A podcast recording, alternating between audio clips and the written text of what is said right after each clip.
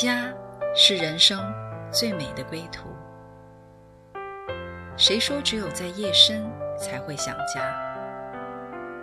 谁说只有会面才能倾诉？每个瞬间都在讲述一个故事，或许不经意的就能拨动你的心弦。来听听你的故事，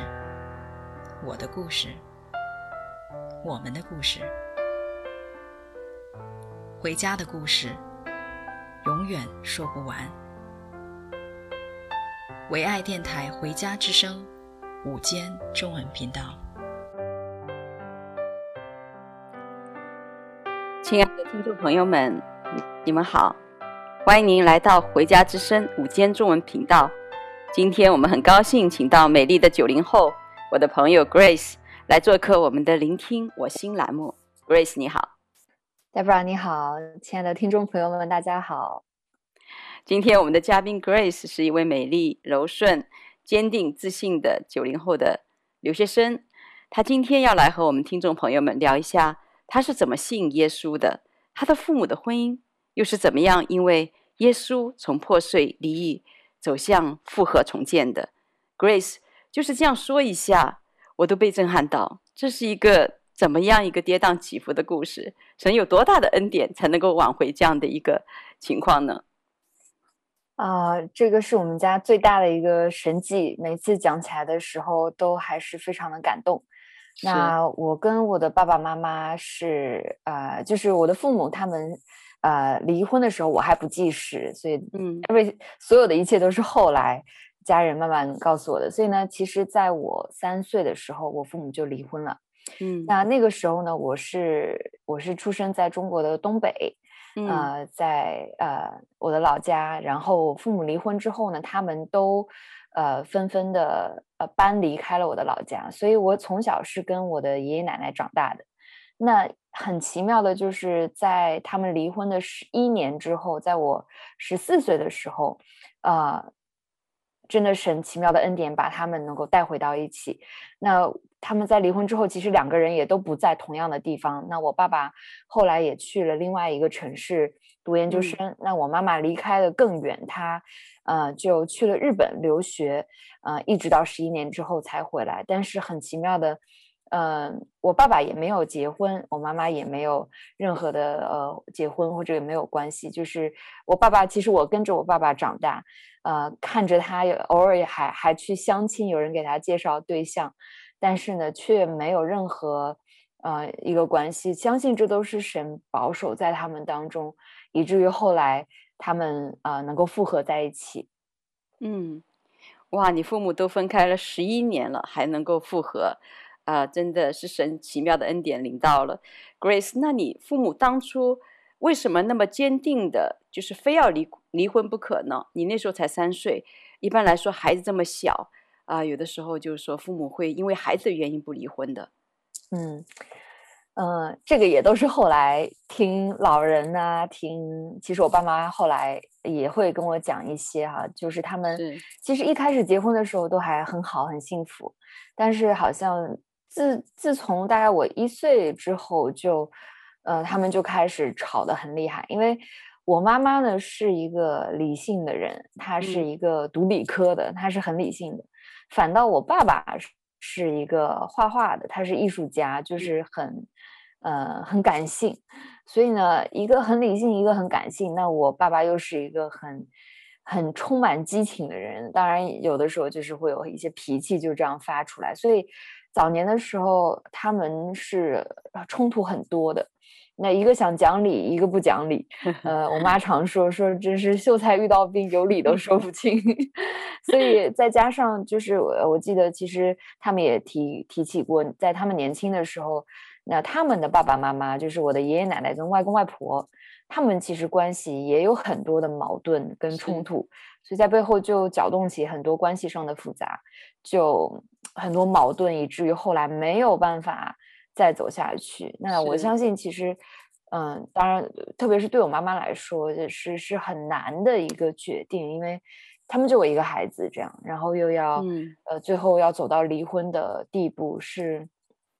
不容易，我很难想象。对，是实在，我妈说过好多次，就是真的是没有办法再坚持下去。当然是那个时候啊，没有盼望嘛，没有解决的方法就，就就放就想放弃了。是 Grace 的爸爸妈妈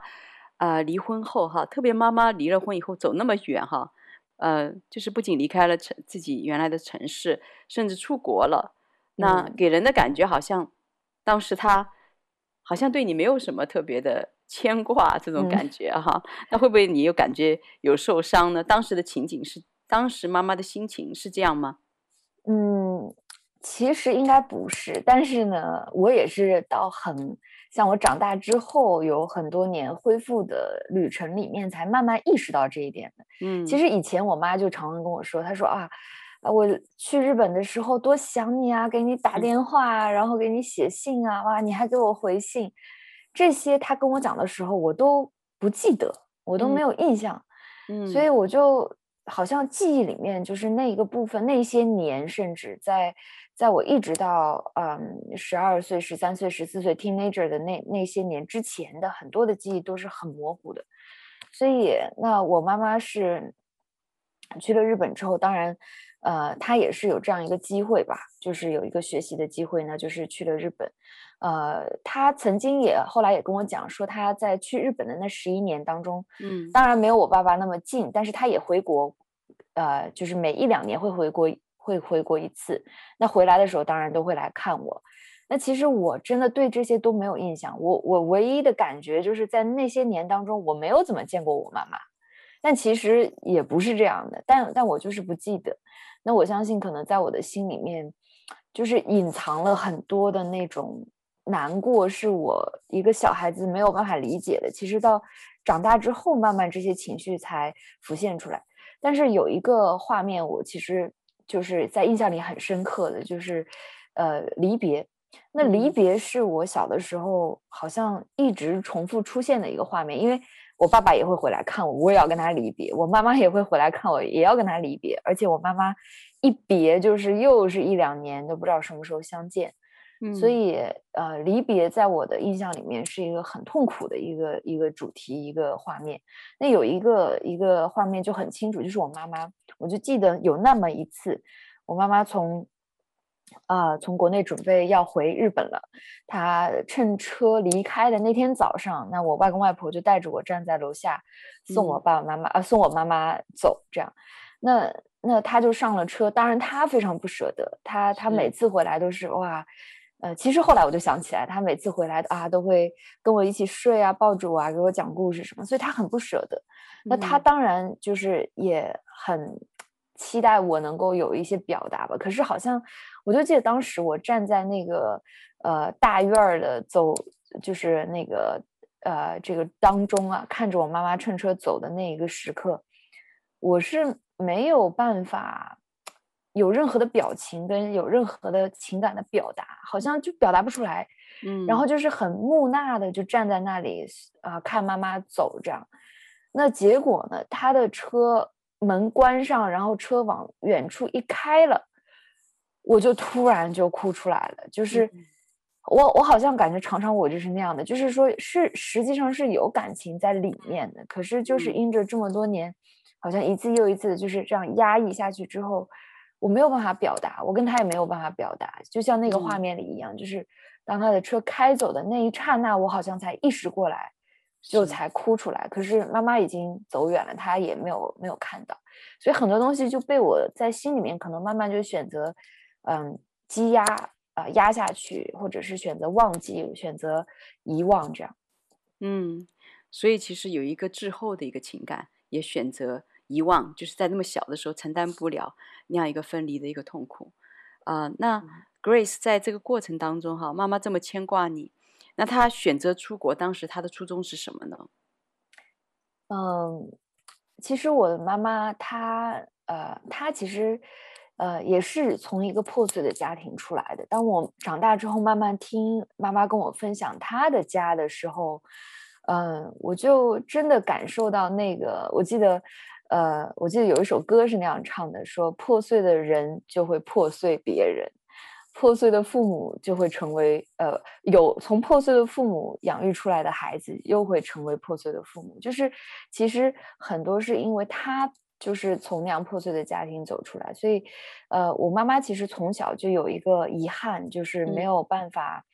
呃，求学，因为她其实是家里面三个，她是弟兄姐妹三个人，他其实是最喜欢学习，而且最最最爱学习、最擅长的，但反倒是他没有得着这个去求学的机会，所以我相信他心里有那样一个遗憾，就导致到离婚之后，就是呃，一个是有这个求学的机会，另外一个当然也是。呃，离开中国这个伤心地吧，我想他也之后曾经表达过，就是说当时离开日本的时候的心态是，我再也不要回中国，嗯、呃，就是中国这个伤心地啊，包括嗯、呃，他对中国有一些失望啊，对这个对这个呃国家也好，或者是这个像我们东北人有一些呃粗暴的那个性情在其中啊，特别是投射在我爸爸身上也有一些。的时候，他就很不想回来，嗯，所以他就是抱着这种心态，也很感谢神。他那个时候其实就拿到，呃，他们的单位的唯一一个呃全国奖学金，呃，就有这个机会，所以他就拿着这个奖学金，就是离开了中国，就一下子进到了日本。结果进到日本，他其实在中国是只有专科毕业，那他日本进到日本之后就是。本科、研究生、博士，连着一路读下去，就读了十一年。哇，妈妈整整十一年的求学生涯，想借着自我的奋斗哈、啊，追逐梦想，来忘记过去，疗愈情伤啊，他真的蛮拼命的。婚姻失败，再重新找回自我，找回成功感的同时呢，他也牺牲了许多。你们母女本来能够。心连心的一个亲密的时光，那人间人呢，常常说时间就是良药，曾经的刻骨铭心都会随着时间会淡去的，学会遗忘就能够抹掉曾经痛苦的印记啊！妈妈也是这样，你也是这样，那结果是真的啊？能够这个成为一个解药吗？呃，一定是不能，因为呃，像我妈妈，呃，我就常常想到她，呃。后来会跟我回忆很多他在日本的起初的一刚去的时候的那些呃经经历啊，呃，然后我记得他就跟我讲说，特别是头头几年的时候，也就是他离婚没多久，然后就离开了离开了孩子，就直接去了日本，又是一个人在那边以一个。年纪很大的留学生的身份，因为没有钱，所以很多的艰难。嗯、又是一个女生，呃，单独的在那边，就是这样一个身份。而且我记得她刚去的时候，呃，甚至都不敢跟跟人家说她是一个离异的，呃，这个单单单身妈妈，对，都不都不太敢透露这些。嗯、呃，所以很多的困难啊。然后我记得她就跟我讲，她说，呃，很想念我，很想念我，嗯、但是我知道她。呃，去到日本的一个当然是一个期待啊，就是说，嗯、呃，为我能够创造一个美好的未来。其实他为什么不想回中国？他肯定不是不想看到我，所以他就是一直想说，哎，终有一天他可以奋斗出一片天地了之后呢，他可以把我接出国，这样让我也在国外发展，国外上学，嗯、呃，这样就不用在中国好像很多竞争啊，环境也不好这样。所以他就一直想着这个，可是呢，又苦于不能不能见到我，是，所以他他就说，他曾经跟我讲，他起先呃头几年的时候，常常常常就做一个梦，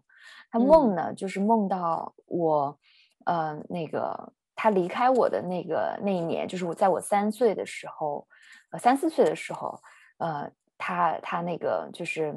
嗯、呃，我我那个小时候的样子。所以他后来就，即使我长大了，长到上初中了、高中了，他做梦还常常都是我小时候的样子，就是他离开我的时候的那个样子。而且他每次，我妈每次跟我讲的时候呢，其实他都是很难过。后来我慢慢的，当然就是也随着信主啊，慢慢明白更多了之后，我就感受到，更能感受到他心里面的那个遗憾，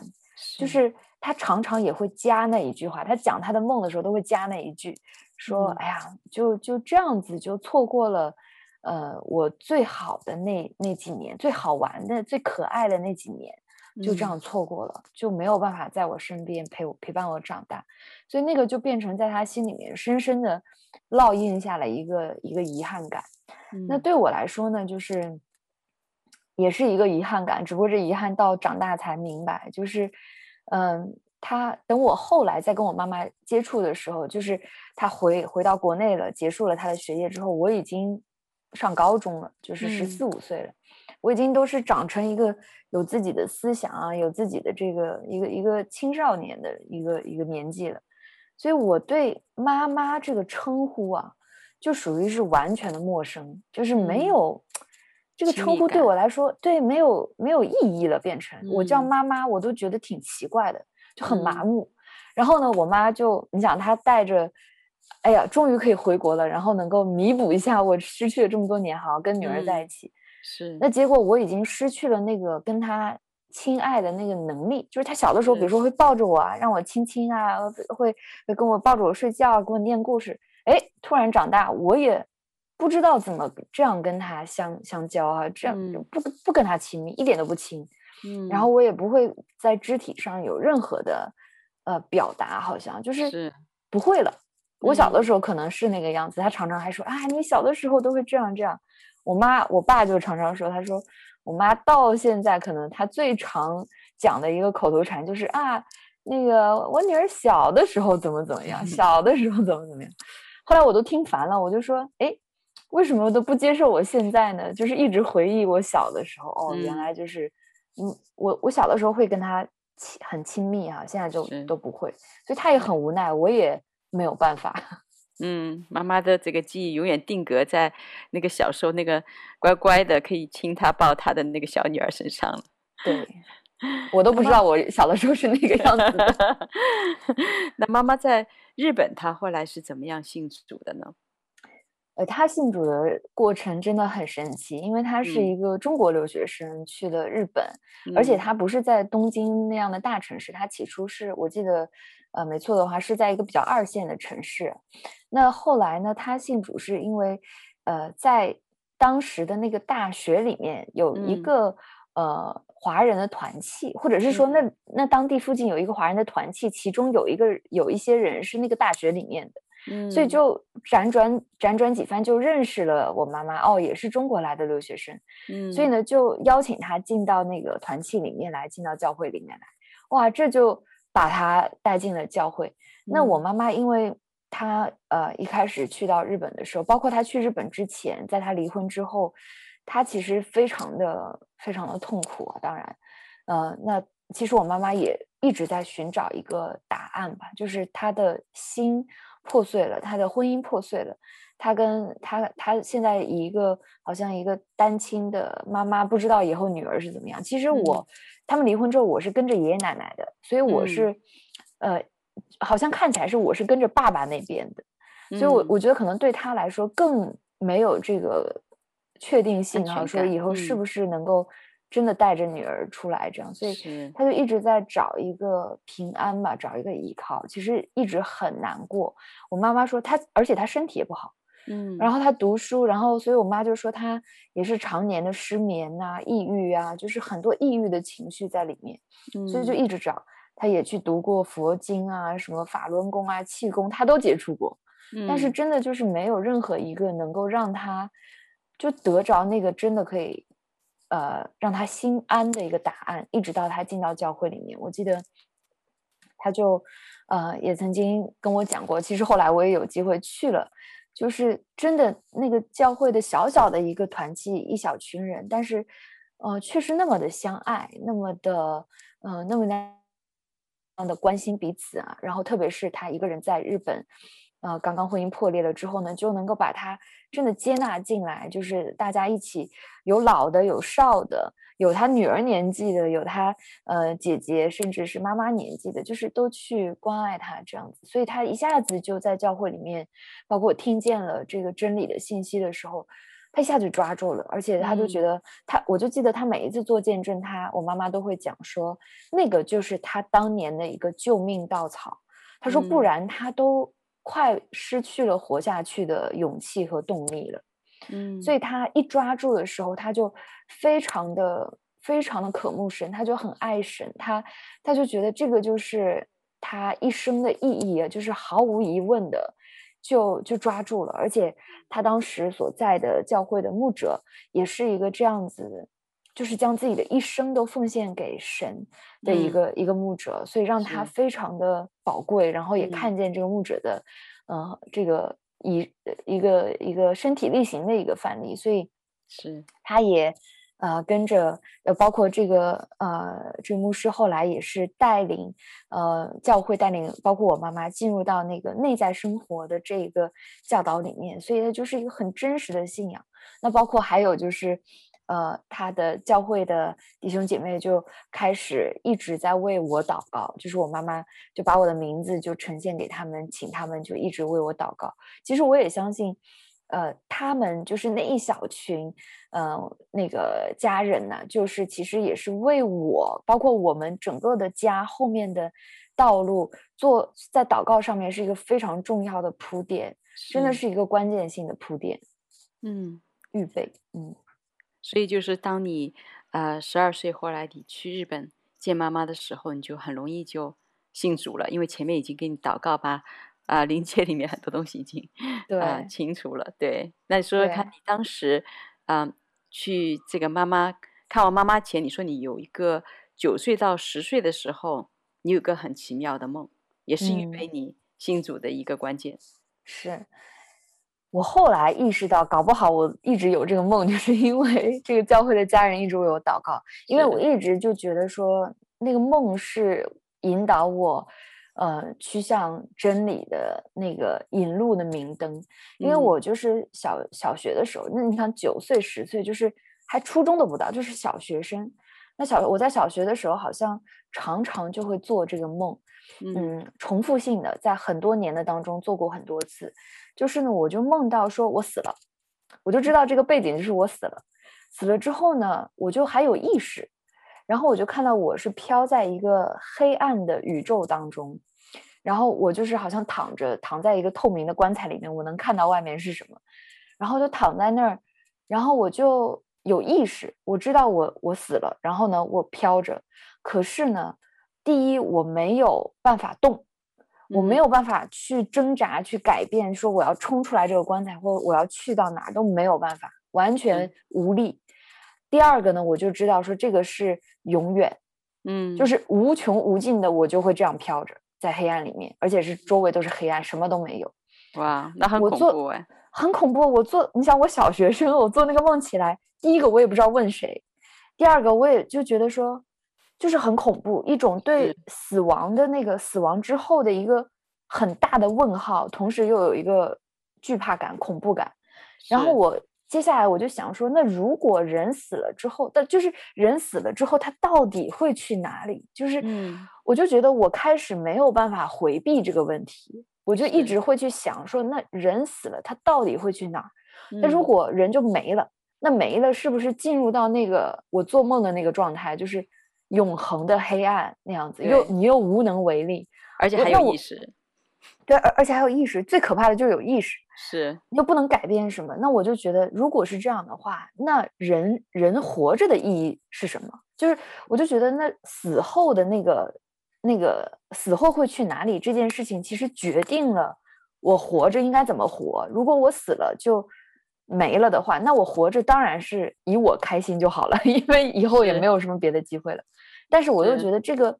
不对呀，我不能随心所欲的活，我不能去杀人放火的活呀，这个不 make sense，我就觉得没道理。那一定有什么东西是死后，嗯、一定有什么东西是我们不知道的，那是到底是什么？所以我就一直有这个问号，一直有这个问号。对，所以一直到我十二岁的那年的暑假，我妈妈就其实他也快毕业了，然后他就说啊，攒了一些钱，那个就邀请我的外公外婆和我去日本。呃，跟他跟他相聚，然后去玩一个暑假，这样，所以我就去了日本。那那个时候，他当然已经信主了，并且在教会里面，呃，很很多有一起服侍啊，很亲密啊，跟教会的弟兄姐妹。所以那个时候我去了，我就第一次进到教会，然后呢，也很有意思。我第一次其实他是带着带着想要为我外公外婆呃传福音的那个心，是，那其实就是带着我，就是跟着他，也没期待我会。听懂什么。可是呢，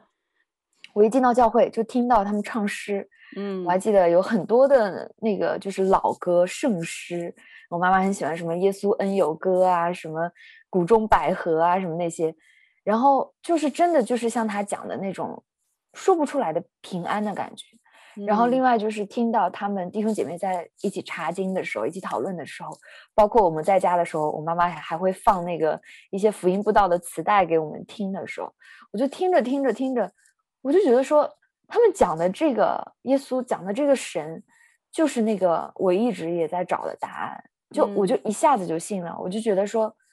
死后果然是有意义的，就是果然这个不是故事的终点，是是有一个故事是在死亡之后还有还在进行的，所以我就觉得说，哦，一下子就抓住了，我就开始坚信我不是猴子变的，我是 上帝创造的，而且他很爱我，然后呃，我们的生命跟我们我们的生命有一个意义，然后死也不是这一切的结束。是，而且妈妈信主了以后呢，她把呃福音传给你以后，啊、呃，她跟你一样，就知道其实人生啊、呃、不是一个无意义的，是有一个使命的。嗯、所以在这样的一个观念的下面呢，啊、呃，她的这个原来的这个人生的憧憬和计划就完全搞 被神打乱了。哦、对对，那他这样的一个就是信仰带给他一个人生一个怎么样的一个规划呢？呃，太有意思了，因为我妈妈，呃，发现好像神就常常是这样子。我们自己在计划一个东西的时候，哎，突然神就进来了，然后突然一切就就这样变化了。那我妈妈当然，我刚刚讲，她就是想要出国，然后以后把我带去日本发展，然后或者其实她有一些呃亲亲戚在加拿大，或者是想带我移民去加拿大，那个是她的呃计划。但是呢，信主之后呢，呃，他就当然是开始寻求神，特别是当他要毕业的时候，就是在我十四岁那年。那他要毕业的时候呢，他就祷告神说：“啊，神，我要你要带我去哪里，要怎么样？”那结果呢，神就给他一个很清楚的带领，很清楚的一个一个感动吧，就是中国，一直跟他说中国，中国，他最不想去的地方。对，而且他说他是那一群所有的留学生里面是最最最最不想回国的一个人。嗯，结果他就跟神啊那个摔跤 扭啊，嗯，就是大概有半年的时间，嗯、就是一直在这个摔跤里面。嗯，那结果呃最后呢还是选择顺服了。那后来呢，我我呃我妈妈其实我妈我妈妈是上海人，我妈妈跟我爷呃外公外婆都是上海人。那那个时候呢，其实我因着跟着我爸爸，他。呃，有这个工作的机会在上海，所以我们就是等于从这个东北的小城市，跟爷爷奶奶，我跟这个爸爸，我们四个人就全部落到了在上海生活。所以呢，我妈妈准备要回国的时候呢，就等于她也是回了她的家乡上海这样。所以她回来了之后呢，呃，其实我我我感觉那个时候我。他们他回来的时候，其实并没有跟我有有太多的交代啊，都是他跟我爸爸之间有这个直接的沟通。嗯、但我相信他后来也讲，就是那个时候，其实他神给他的心里面就已经有一个感动，知道他这个这次的回来，不只是他要回来啊跟我在一起啊照顾我啊，或者是回国呃上班服侍这样子，而且最大的一个原因是要给我爸爸也传福音。嗯，所以这个就很奇妙。结果呢，他回来之后，果然就开始跟我爸爸有更多的这个聊天了，就就给他传福音了。嗯，所以爸爸听了以后呢，呃，就就基本上很快也就信了。那这个是不是因为说爸爸心里面和妈妈心里面都有这个复婚的念头，所以呢，就是已经预备好说，哎，借着这个福音的机会啊，呃，两个人可以再一次的在一起呢？嗯。我我觉得还是有，虽然我那个时候什么都不知道，嗯，但是呃，我我我隐约记得，其实我爸爸我的记忆里面，嗯，包括长大了到初中的年年纪的时候，我的记忆里面好像爸爸妈妈当他们提到彼此的时候，都是非常积极的。嗯，都不会好像像别的离异家的孩子，常常会跟孩子说啊，你爸爸就是怎么怎么样，或者你妈妈就是怎么怎么样。嗯，但我我而且我我觉得我爸爸我很，嗯、呃，我跟我爸爸就是比较近，我跟他也比较像。然后呢，呃，也也是也是他好像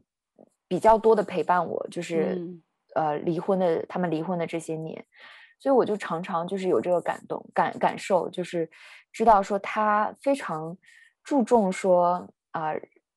让我成为培养我成为一个乐观的人、开心的人，这样子是。所以呢，他就我觉得很注重这个部分，所以都在我面前说的是，呃，积极的话，这样子。那我知道，好像那么多年当中呢，嗯、我爸爸妈妈因为我的缘故，也是。保持一个良好的沟通，就比如说我爸爸，呃，他从那个别的城市回来，他也会呃给我带礼物，给爷爷奶奶带礼物，他还会给我的外公外婆带礼物。嗯，那我妈妈呢，从日本回来，她也会给我带礼物，甚至也会给我爸爸给我的爷爷奶奶带礼物。嗯，虽然他们已经离婚了，但是好像他们对双方的这个呃老人都都还是很很尊敬，特别是我妈妈常常就说说她特别的感恩。有我的爷爷奶奶带我长大，因为他没有办法带我长大，嗯、但是是我爷爷奶奶一手把我拉拔大的，所以他就是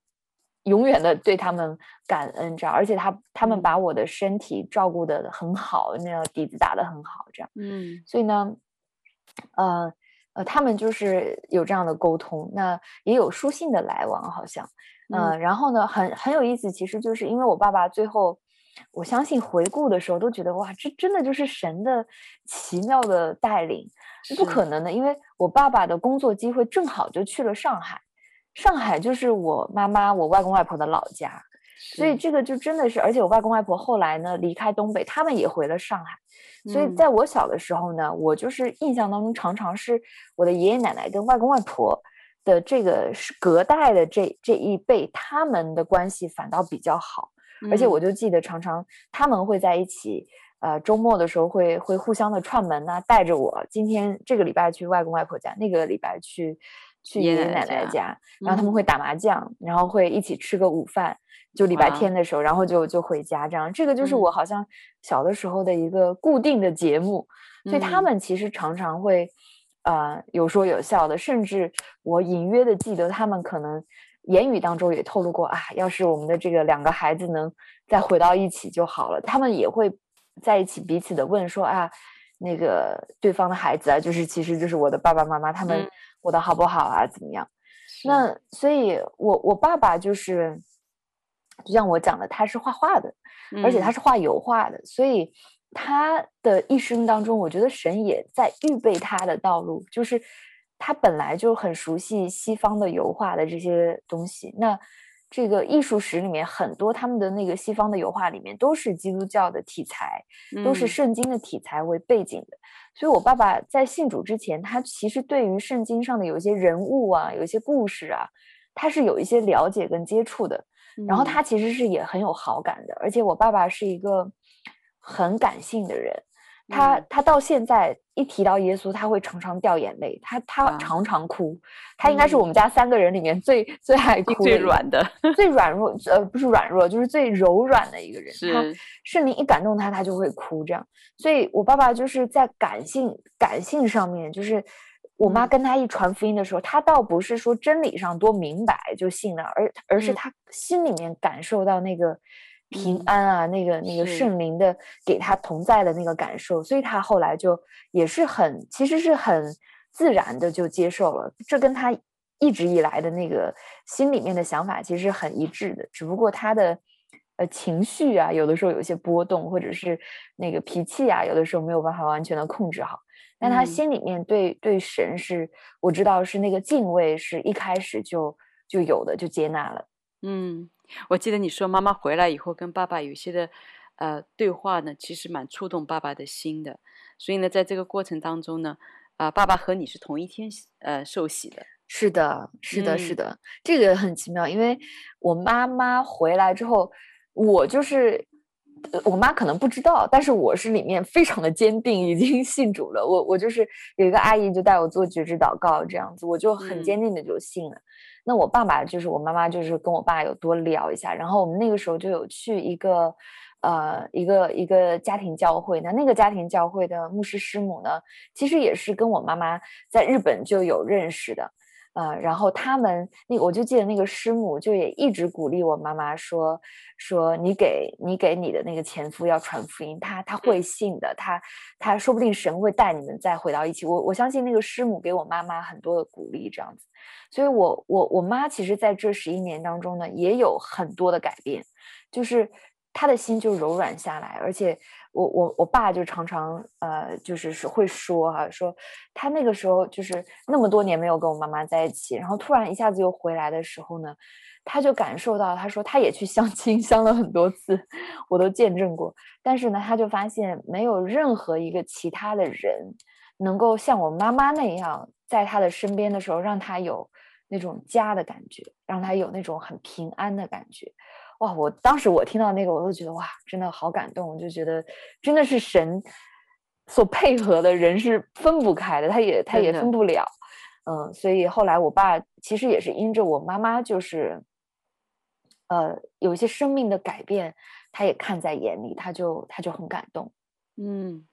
所以那天我记得你说你爸爸妈妈复婚的时候是你十四岁的时候啊，对，复婚。那个小婚礼，对，还有个婚礼，我常常跟我的朋友说说，哎，我参加过我爸爸妈妈的 婚礼，肯定你们都没有参加过，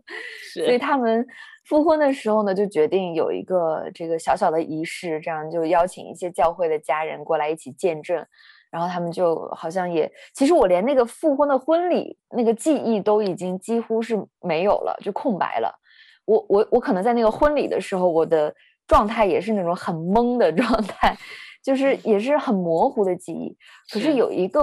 有一个事情我就记得非常的清楚，就是那个过程当中有一些家人啊、朋友啊，包括我外公外婆都会来，都我还记得有人问我说：“哇，那个你们家女儿一定是最开心的，你父母能够复婚啊，你一定是最高兴的。”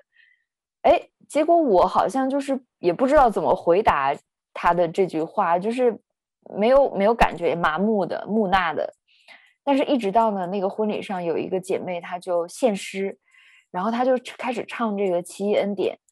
哇，就是唱开始唱《奇异恩典》，唱唱唱唱到当中的时候，哦，就突然之间就不知道，好像突然之间眼睛突然打开了，哇，我就开始爆哭，就 在台上跟着我爸妈一起站在他们旁边，我就一直流眼泪，一直流眼泪，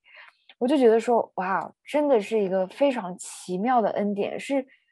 这么这么不可能的一件事情居然发生了，而且我都不知道，我我其实当时都没有意识是这多么美好的一件事情，就竟然就发生在我们的家了，就是非常奇妙，是一下子打到我的灵里面啊，我就才意识到，呃，真的是好感谢神。是，所以我们现在大家呃一起来听这首歌。奇异恩典这首歌也是感动很多人的故事。好，那我们啊、在这个听这首歌的呃前面呢，呃，我们也是来问一下 Grace，那十一年这个家庭啊、破碎分离哈，再重新的复合整全。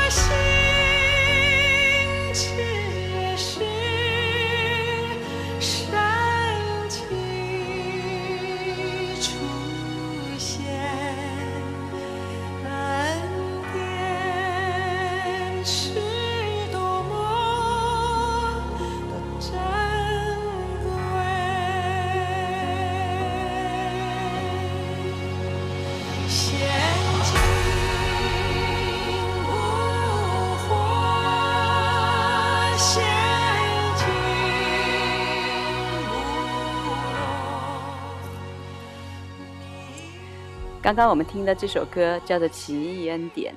那在 Grace 家中啊，真实的经历了这个奇异的恩典，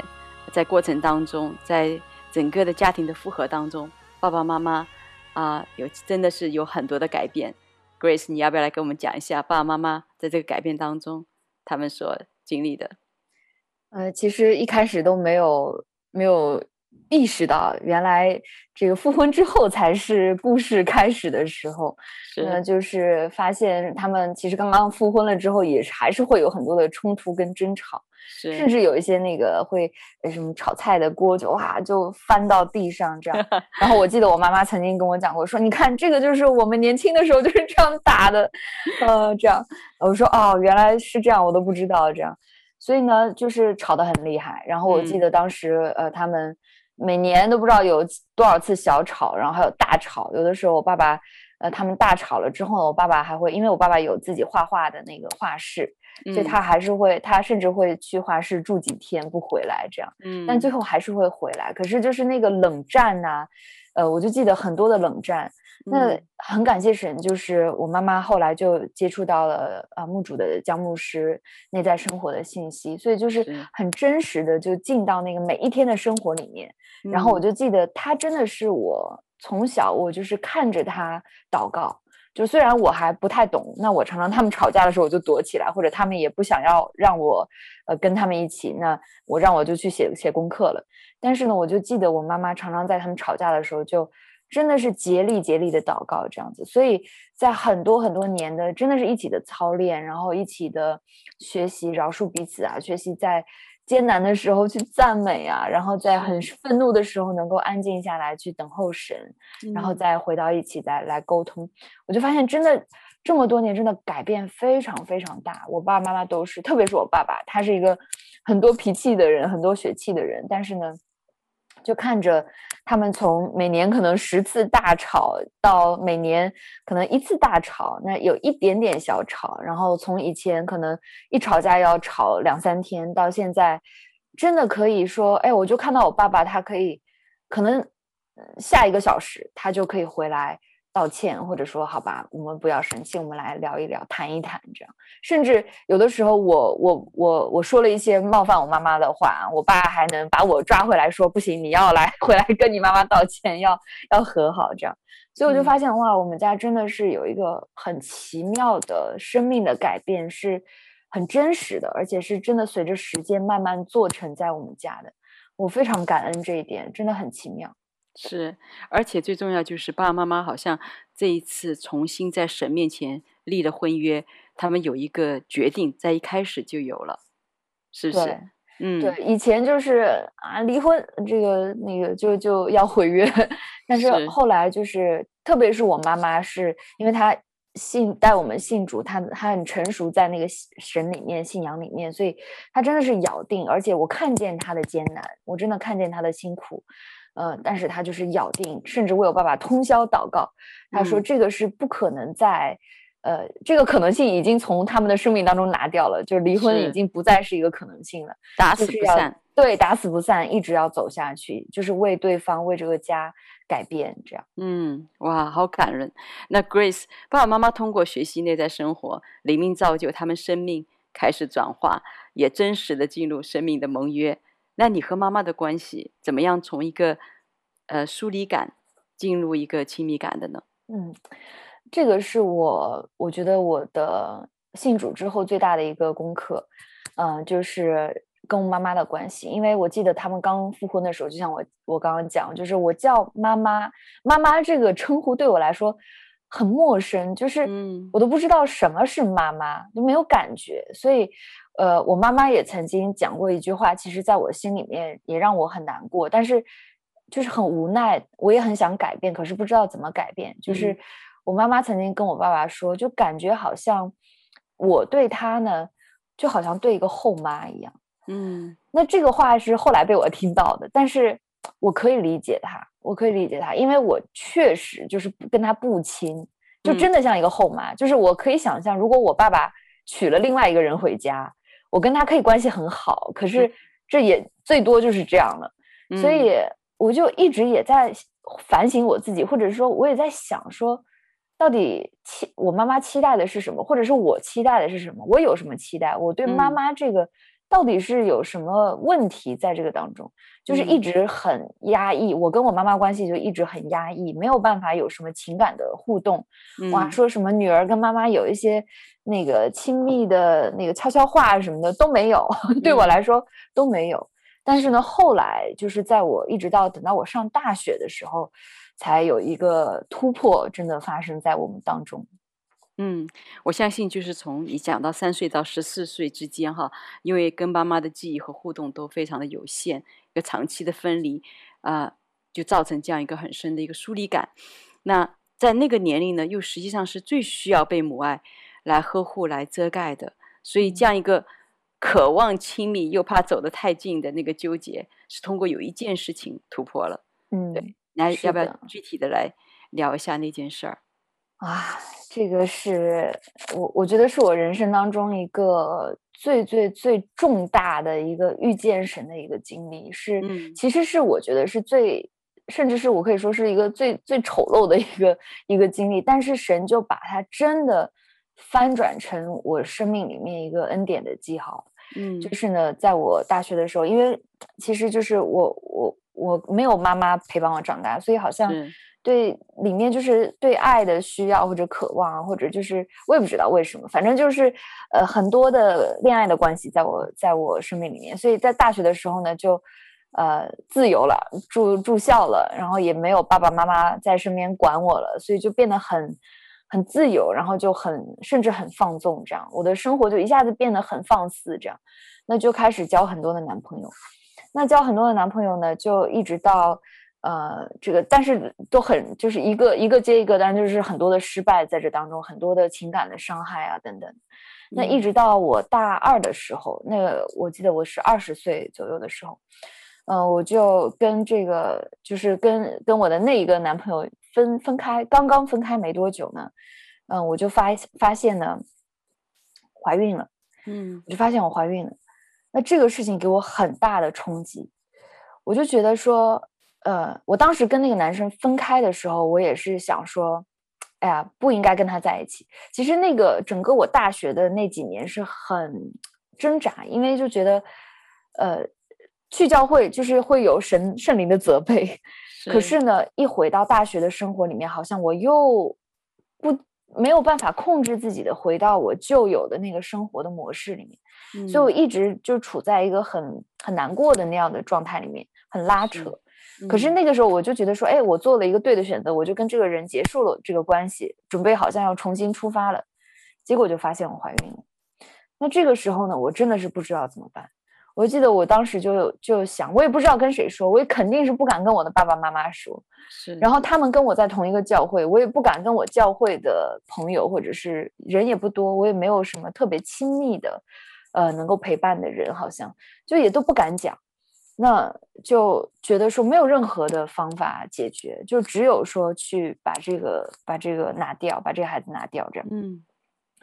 所以我就记得那个时候，就是有那么一两个朋友。也也都不是说很好的朋友，呃，他们也是战战兢兢的，可能也都是大学生的年纪，可能他们也没没有经历过这些事情，但是就是陪着我去，呃，第一天做检查，第二天做手术，这样。我就记得第一天做检查回来，回到家的时候，我就甚至都不敢跟神祷告，就是我不敢问神，我也不敢跟他说话，我就觉得说好像我说话，我就很怕听到我听到他跟我说。你不要去，或者是听到他跟我说别的，我就觉得我没有办法承继承载那种可能性，我我不知道怎么样面对，嗯、所以就是很难过的一个状态。但是我又知道说这个是不对的事情，我我就知道神肯定不喜欢我这样做，可是我又没有办法，嗯，就很难过，很拉扯。但是第二天还是去做了手术。那去做手术，我进去了之后呢，就有一个很奇妙的事情发生。就是它是一个呃全身的麻醉哈，所以我就躺在手术床上，嗯，我就看着护士把一个一针麻醉从我的手臂那里推下去，那推下去的一刹那，我就眼睛就闭起来，就进入到那个麻醉里面。但是我眼睛一闭上，我就马上进到一个意象里面，非常清楚的一个意象是。我这辈子没有见过这么清楚的一个，我肯定知道是神给我的一个画面里面，非常的清楚。我就看到呢，我躺在一个白色的纯白的手术房当中，一个白色的手术床上面，然后我就平躺在那里，然后我的肚子呢是完全拱起来的，就是里面的完全一个 baby 的形状就在里面，好像透明的可以看到。然后我看到的时候呢，这时候就是天上下来一双大手，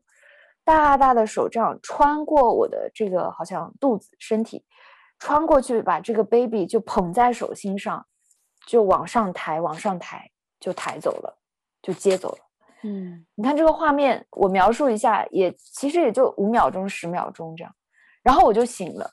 那醒过来了呢，这个手术已经结束了，就是结束的时候醒来的，就大概已经半个小时、一个小时这样过去了。嗯，然后我醒来的那一刻，我就还还晕晕的那个时候，我就心里面突然就觉得说。神没有怪物，是，我就突然就觉得一个很大的被怜悯、被恩待的一个感觉，就是觉得说，我就心想说，连我自己都知道这个是一个错的事情，这个是一个不好的事情，嗯，我就觉得我没有办法面对我的天赋，可是他居然在我醒来的那一刻，他不但没有怪我，他还好像在安慰我说，我把他带走。他现在跟我在一起，他在他他在天上了，嗯，就好像让我还给我带来了一个安慰这样子，所以我就觉得很不可思议的一个神，所以那一刻我的心真的是被神完全的融化了，然后好像很多的那种羞愧跟自责就被他洗净，就觉得是这个神他的爱真的不可思议，所以后来我就经历了这个，当然我也谁也都不敢讲。那我就回学校继续我的生活，一直到一个月之后呢，呃，我妈妈就在我家里发现了那个我从医院带回来的药，嗯，那这个可能真的都是神的 set up，神的设定，嗯，然后就被发现了，那他们就打电话给我，我那时候在学校，他我妈妈像疯了一样，就是不知道怎么回事了，就是你怎么回事？这个是什么？你怎么解释这样？那我说好，那你等我回来，我现在就回家。那我从学校回家一个半小时的路程，我在那一个半小时的车上面，我就一直在想，我到底是撒个谎把他蒙过去，还是就不要撒谎讲实话？我就觉得圣灵就一直跟我讲说，你要讲实话，讲实话。所以我就想说好，我要讲实话。结果我回到家，我就真的把这一切都讲出来，讲给他们听的时候。哇！我的妈妈居然一句话都没有讲，然后她到结束的时候，我说我要回学校了，她反倒去厨房拿了很多吃的补的东西就过来送我下楼，给我打车。然后走的时候呢，我妈妈就跟我道歉，她就说对不起，她说是我们没有照顾好你，是我们没有好好的保护你，以至于你要经历这一切。我就觉得听到那一刻的时候，我就觉得这不可能是。我说我都知道错，你为什么都不怪我？你我真的感觉好像那一刻神在我妈妈里面在对我讲话，所以他完全没有怪我，就是安慰我，然后就抱抱我这样子。我就觉得在那一刻呢，我跟我妈妈之间有一个隔断的墙，突然之间就倒塌了，突然之间就倒塌了。就从那天以后呢，我就开始好像跟我妈妈可以开始讲一些悄悄话了，然后我就觉得我妈妈的里面真的是好像有神的爱在她里面。也传递在我的身上，所以我就很感谢神。借着本来我以为是一个非常丑陋的一个事情，我不敢讲的一个事情，没想到当我真的把这个实话讲出来的时候，神反倒把它 turn around 一百八十度的转变转化，成为我跟我妈妈一生的关系里面一个最大最大的祝福。所以我真的是很感谢神，感谢神，Grace，神真的是怜悯像审判夸胜的神，我相信。在听你的啊、呃、这些故事的时候，我们电台前的听众朋友们，可能你也是在你的生命当中有一些的软弱和跌倒，有很多的破碎是你自己都不愿意来面对的。但是就像 Grace 一样，神能够把这一切的不容易，这一切的破碎，成为一个恩典的记号。所以，我们今天啊、如果你的心里有感动，你也想来经历 Grace 所经历的恩典，你也想来经历这样的一个生命的翻转。你要不要也来啊、像 Grace 一样做一个祷告，把自己的生命交给主，他能够让一切啊、你生命当中的低谷，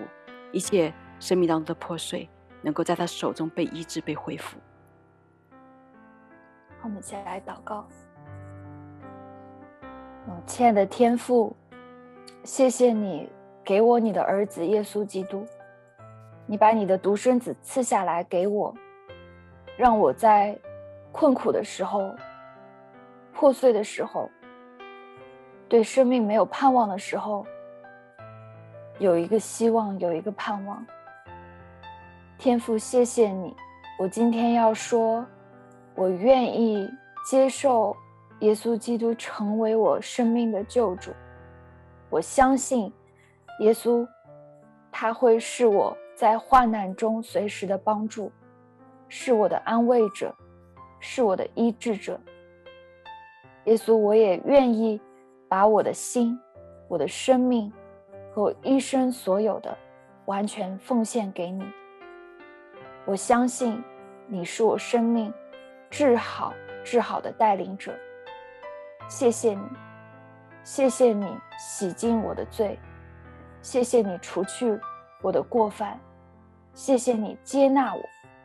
谢谢你给我永生，谢谢你给我家，谢谢你让我可以跟天父完全的和好。主耶稣，谢谢你，我从今以后的生命要完全的跟随你。谢谢你，耶稣，感谢主，奉耶稣基督的名，阿门。谢谢我们今天的做客嘉宾 Grace，谢谢你敞开心的倾情分享，把天赋上帝的爱和救赎的故事传递给我们电台前的亲爱的听众朋友们。我是主持人 Deborah，这里是回家之声午间中文频道，感谢您的收听，我们下期节目再见。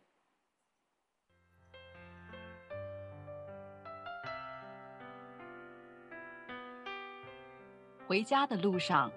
总有说不完的故事。亲爱的听众朋友，如果你也是有故事的人，欢迎你发送电邮和我们的栏目组联系。邮箱地址是 v o h o m i n g at gmail dot com。回家的路上，有你，有我，也有他。感谢你收听《回家之声》，再见。